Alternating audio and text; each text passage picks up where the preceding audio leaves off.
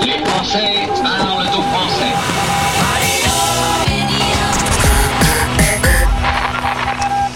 C'est l'heure de médias dans le monde. On va s'intéresser à un podcast qui s'appelle Meet the Expats. Je mets le S exprès pour ne rien louper. Et c'est Pauline qui euh, a eu l'idée de ce podcast. Pauline, on la retrouve en Dordogne. Bonjour.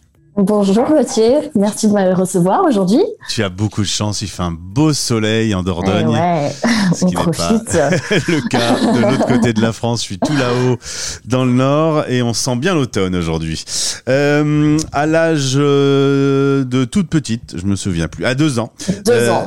T'es parti, t'es, t'es, t'es parti de France avec euh, bah, tes parents. C'est plutôt tes parents qui sont partis avec toi d'ailleurs. hein. Oui, voilà, je les ai suivis, j'ai pris cette décision quand même, euh, gros choix à l'âge de deux ans. Eh bien, papa, maman, je vais vous suivre. Donc, Euh, tu vas partir en Irlande, en Afrique du Sud, à Angoulême ou au Japon.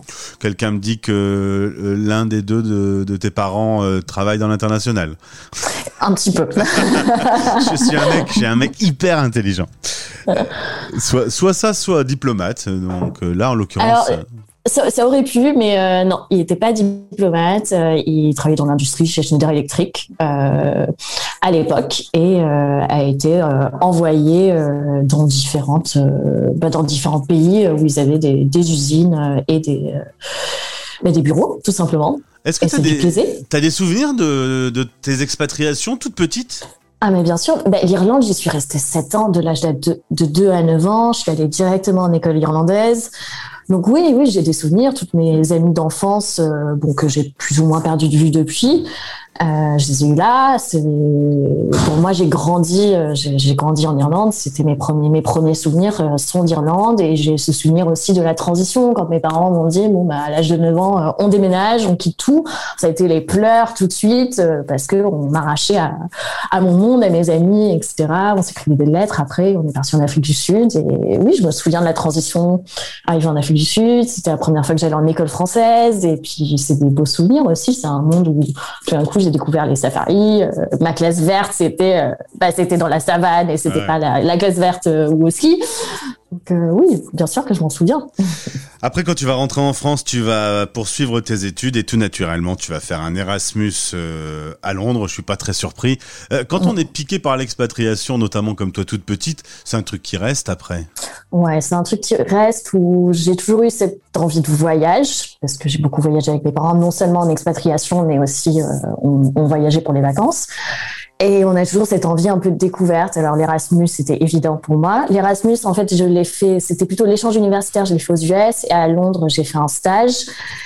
Et par la suite, j'étais contente de commencer à travailler en France, mais j'avais toujours un peu cette euh, cette envie de repartir et surtout, surtout cette envie de repartir de moi-même. Arriver à me prouver que je pouvais partir toute seule, sans être encadrée par l'école, sans être euh, suiveuse de mes parents, mais me dire bah, je suis capable de partir et de recommencer ma vie et j'arriverai à me débrouiller. C'était euh, quand je suis repartie en Irlande après dans le cadre du boulot, c'était vraiment pour me prouver à moi-même que je pouvais le faire. Alors c'est hyper enrichissant. On a des cultures différentes, on rencontre plein de gens, ils parlent différemment, ils mangent différemment. Mais euh, est-ce que le fait de justement ne pas avoir de racines, d'être toujours un petit peu en libre circulation sur la Mhm. planète, ça, ça, ça fait euh, un personnage différent? Est-ce qu'il y a un manque? Euh, alors moi, j'ai... Oui, je pense qu'on a toujours un manque dans le sens où on se demande où on veut créer, en Mm. quelque sorte, où on peut se poser. Mais il faut savoir qu'on n'est pas obligé de se poser non plus. Après, il faut savoir ce qu'on veut. Euh, mais je pense qu'on crée sa propre... On crée sa propre culture, dans le sens où on récupère des petits bouts de chaque culture et tu modèles finalement, toi, tes propres valeurs à chaque, à chaque expatriation. Tu vas, tu vas évoluer un petit peu. Non seulement tu vas évoluer en âge, mais évolues aussi par rapport à ce que tu as vécu, les cultures que tu as pu rencontrer, les valeurs de ces personnes-là, leurs habitudes, les traditions. Et tu, tu prends un petit peu ce qui, ce qui fonctionne pour toi. Et puis tu ajoutes à chaque nouvelle expatriation ou retour, euh, retour en France, c'est un petit peu pareil. Tu te retrouves confiné, comme à peu près toute la planète. Oui, Euh, de retour en France, il y a eu un peu le choc d'ailleurs. euh, revenir dans son pays d'origine, Ouais. euh, c'est pas si simple que ça. Non, c'est pas simple, ça a été assez compliqué. Euh, pour le contexte, c'est vrai que moi je suis rentrée dans le cadre d'un licenciement et, j'ai été licenciée alors que j'étais en France euh, confinée, mais je travaillais en Irlande et je ne suis pas repartie. Donc je n'ai même pas fait mon déménagement moi-même, je n'ai pas fait mes cartons. Un an et demi plus tard, j'ai toujours pas remis les pieds euh, à Dublin. Et il y a eu ce choc de se dire, bah, je, je reviens, euh, certes, je voulais rentrer, mais euh, j'ai pas été présente forcément pour euh, auprès des, des, des, personnes. Bon, j'ai j'ai pas été proche de mes amis tant que ça pendant ces cinq années. Là, je reviens, ils, ils ont continué leur vie. Euh, je ne fais plus partie de leurs habitudes. Euh, moi, je recommence à, à, essayer de me réintégrer euh, en France dans une entreprise française, alors que la culture peut être un petit peu différente ça a été assez, c'est un petit peu compliqué. Je pense que c'est encore un combat tous les jours. Je savais ce qui m'attendait, que en effet les choses n'allaient pas être exactement comme je les avais lâchées il y a cinq ans. Et je pense que ça c'est l'énorme erreur qu'on fait quand on rentre. On pense que on peut être accueilli comme des rois et on revient en fait, bah, tout le monde est content de te voir le premier jour, mais après tout le monde reprend sa vie et, ouais. et c'est à toi d'aller faire les efforts. Et c'est à toi aussi de, bah, de retrouver ta place parce que finalement ce que tu as vécu, tu n'arrives pas nécessairement à le transposer euh, à nouveau. Toi, tu as vu des choses complètement différentes et tu veux continuer à vivre ça. Et là, tu reviens dans une ligne où les gens ouais. ne comprennent pas ce que tu as pu vivre. Et il y a cette espèce de, de décalage. Donc, c'est aussi à toi de peut-être comprendre ce qui t'intéresse aujourd'hui ou ce qui te manque et arriver à le recréer sur place. Donc, est-ce que c'est en allant euh, chercher d'autres activités? Moi, le podcast m'a aidé parce que ça m'a permis euh, d'aller recontacter des personnes qui étaient à l'international, qui avaient vécu la même chose que moi, et d'en parler avec eux, et de revivre un petit peu cette... Euh, de voyager à travers eux, parce qu'ils me parlent de cette expérience à l'étranger, de ce nouveau pays, d'une nouvelle culture. Et on a ce lien, euh, on a ce lien-là. Et quand on rentre en France, je pense que pour moi, ce qui a été important, c'est d'aller me reconnecter avec des expatriés, des étrangers qui vivent à Paris. Alors, ça, ça m'aide. C'est l'objet de ce podcast euh, Mythe de Expat. Je voudrais juste faire une petite parenthèse. Oui. On a des mois spéciaux sur l'antenne de Stéréochic. Le prochain mois spécial sera, sera, justement consacré à revenir en France parce que ah. euh, partir, ça peut être le choc de l'expatriation, etc. Mais revenir, c'est un autre choc encore. C'est compliqué. Et donc, ce sera l'objet d'une dizaine d'interviews autour de, de ce thème qu'on est en train de monter. Euh, ton podcast, donc, c'est pour ça qu'on est là aujourd'hui. Toi, tu tends ton micro à des expatriés, mais évidemment, on, on, peut tous être expats dans le monde, il suffit de quitter son ouais. pays d'origine. Et donc, tu interviews des, des, expats internationaux. Exactement. Donc, euh, je ne fais pas de, je ne choisis pas la nationalité. C'est soit je trouve des personnes ou les personnes viennent à moi et on parle de leur expérience à l'étranger, pourquoi elles sont parties, ce qu'elles ont vécu, ce qu'elles ont aimé, ce qui a été difficile. Et euh, je demande toujours des recommandations pour euh, la ville dans laquelle ils sont. Donc un bar, un restaurant, une carte blanche et surtout la petite touche finale, c'est toujours euh, leur chanson d'expat quelle est un petit peu leur chanson nostalgique. Euh, et donc, on a de tout. Ça peut aller euh, de la chanson classique, Should I Stay or Should I Go, qui résonne beaucoup avec tous les expats. Qu'est-ce que je fais? Je pars ou je reste. Euh, mais également des chansons de révision beaucoup plus traditionnelles qui leur ramènent à leur pays d'origine, qui est un peu leur chanson de nostalgie euh, quand euh, la patrie leur manque.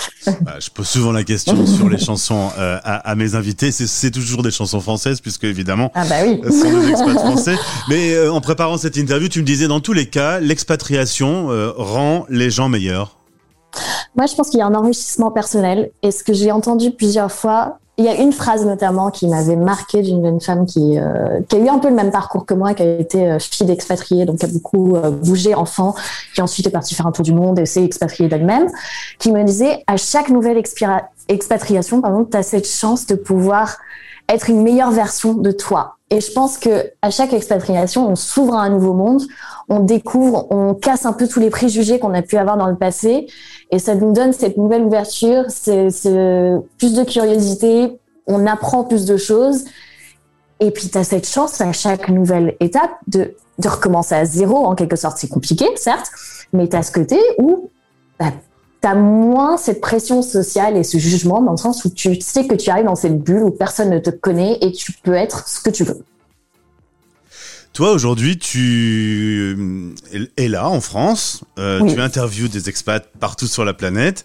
Ça te donne envie de reprendre ton sac et, et d'aller quelque part ah, ou... bah, Toujours, toujours un peu, mais je pense que là, ça fait pas assez longtemps que je suis rentrée. Euh, j'avais envie de me, de, de me poser, j'avais envie de retrouver un petit peu un ancrage. Euh, Et d'être proche de la famille aussi, hein, ça faut pas se mentir. Euh, quand on est à distance, on sait qu'on rate des choses avec la famille. On voit aussi bah, ses, ses proches évoluer, vieillir un peu, et il y a un moment où on a envie d'être plus proche et de, vivre avec eux. Et moi, le confinement a un peu marqué ça, où bah, j'ai vu que mes parents avaient changé. Je me dis, bah, je suis contente d'être là et de profiter un peu plus euh, avec eux.